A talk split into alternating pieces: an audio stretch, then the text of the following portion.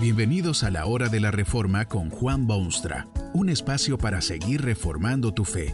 Este podcast es patrocinado por la casa editorial Poema Publicaciones, tu primera opción para libros centrados en el Evangelio, para cada rincón de la vida. Para ver los nuevos libros de este mes, visita nuestra página www.poema.co. Ahora escuchemos a Juan Boonstra con el programa de hoy.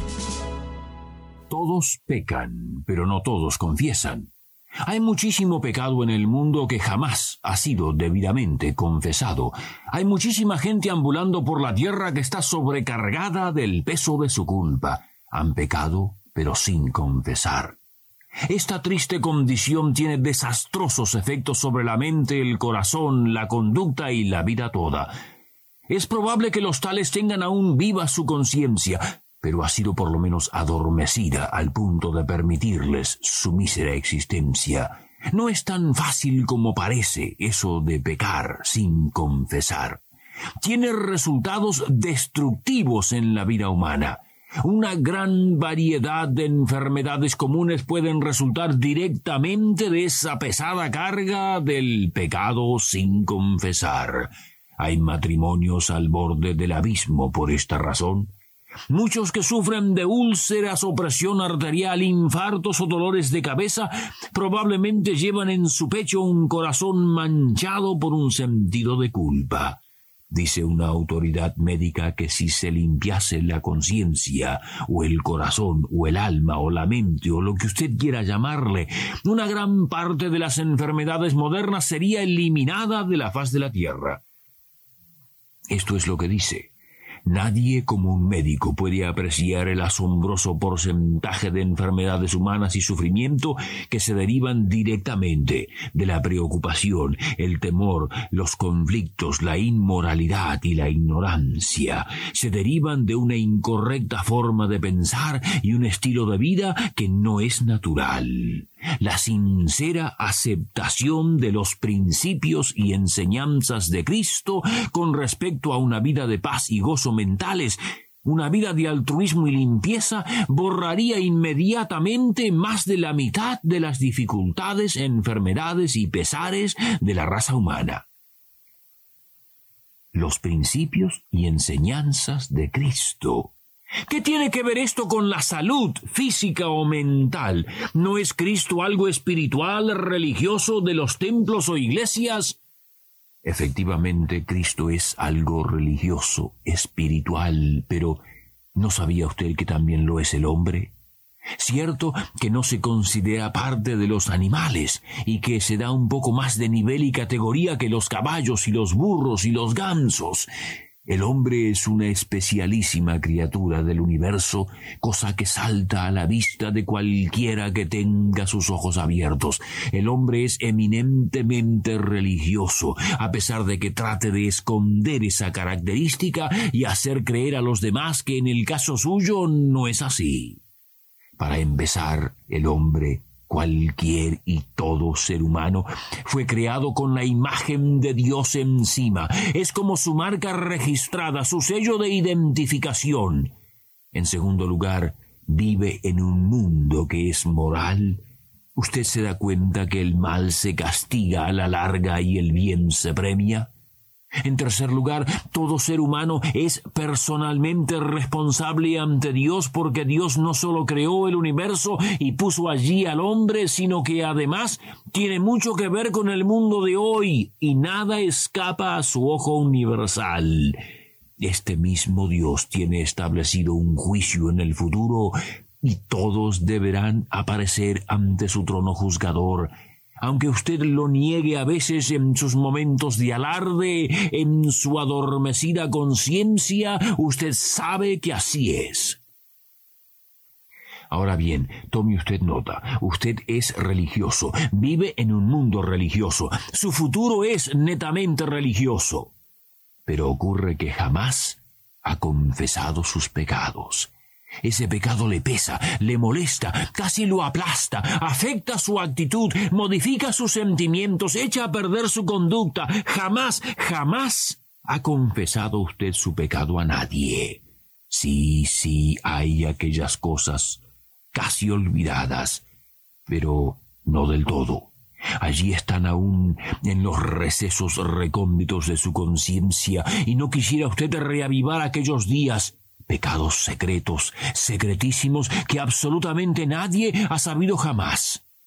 Pero no crea que esos son los únicos pecados que aún se alojan en su conciencia.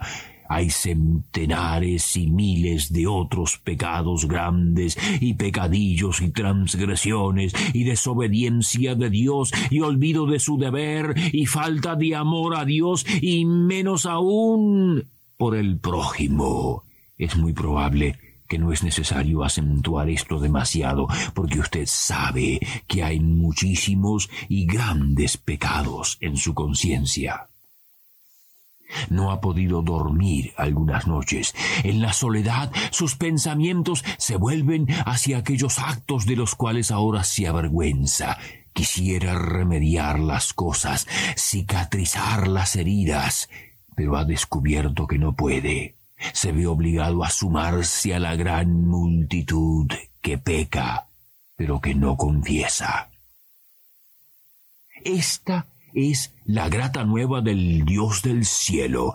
Si confesamos nuestros pecados, Él es fiel y justo para perdonar nuestros pecados y limpiarnos de toda maldad. ¡Qué vergüenza! ¡Que tantísima gente ande por el mundo con esa inmensa carga de conciencia encima! razón tienen para verse aplastados y amargados y mostrarse violentos y sentirse intranquilos y desarrollar úlceras y artritis y presión arterial.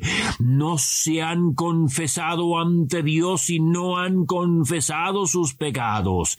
Quizá ni siquiera saben de Dios o cómo confesarle sus delitos, porque hay inexplicable ignorancia de estas cosas por el mundo. Pero por lo menos tiene usted conciencia, tiene esa vocecita interior que de vez en cuando levanta su tono y le dice claramente si algo está bien o mal. Se cuenta de un gran mago oriental que le dio a su rey un obsequio de inmenso valor. Se trataba de un anillo cuyo valor no era tan solo el de anillo y de metales preciosos y joyas incrustadas, sino que tenía propiedades misteriosas y extrañas. Era cómodo en el dedo del monarca durante lo rutinario de la vida. Pero en cuanto el rey tenía un mal pensamiento, el anillo se contraía y cuando hacía un acto malo apretaba al punto de doler. Era una especie de vigilante para impedirle que hiciese el mal. Algo así es también su conciencia, pero ésta se ha debilitado al punto de que usted hizo muchas veces lo que su conciencia no le permitió. Es siempre difícil y a veces imposible vivir con las acusaciones de la conciencia. Allí está el caso de un tal Judas Iscariote. Por treinta sucias piezas de plata traicionó y vendió a su maestro, que era el hombre más singular que jamás haya vivido, pero también el mejor e hijo de Dios. Le fue imposible a Judas seguir viviendo con esa conciencia cargada, y se fue, encontró un árbol y se ahorcó mejor camino es para usted el que le indica Dios en su profundo amor, el camino de la confesión. Debe confesarle a Dios lo que ha hecho. No es siempre necesario que se lo confiese a algún personaje especial o a cada Juan, Pedro y Diego. Lo importante es que se lo confiese a Dios. No le será fácil ponerse cara a cara ante Dios, pero no se demore en hacerlo, porque su misma vida está en juego, su salud física quizá, pero ciertamente espiritual. ¿No es necesario seleccionar palabras especiales o fórmulas difíciles o frases floridas. Simplemente ábrale su corazón a Dios, dígale, aunque sea en tartamudeos, lo triste y avergonzado que se siente. Eso es confesión. Asegúrese luego que Dios le conceda su perdón Sería una lástima que luego de la agonía de confesar se fuese usted por su camino sin el perdón. Recuerde estas palabras sublimes del Evangelio. Si confesamos nuestros pecados, Él es fiel y justo para perdonar nuestros pecados y limpiarnos de toda maldad. No dude que Dios lo hará.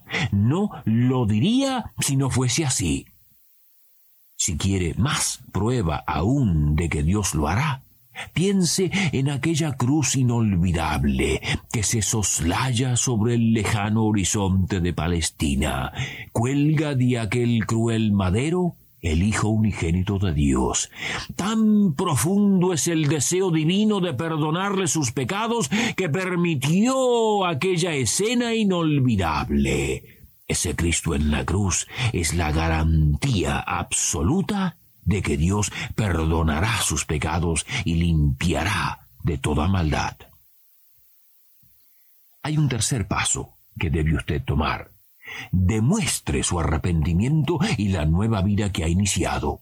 Ahora su vida está dedicada al servicio exclusivo de Dios. Todo lo que a Él ofenda quiere usted dejarlo de lado, y todo lo que a Él place causa en usted deleite sin par. Dios le da una clara y preciosa ley para indicarle cómo puede y debe vivir y le promete su Santo Espíritu para ayudarlo de momento a momento, limpio de toda maldad y en camino a la perfección. ¡Qué contraste con aquellos momentos cuando su conciencia estaba cargada de culpa! ¿Qué si no confiesa su pecado?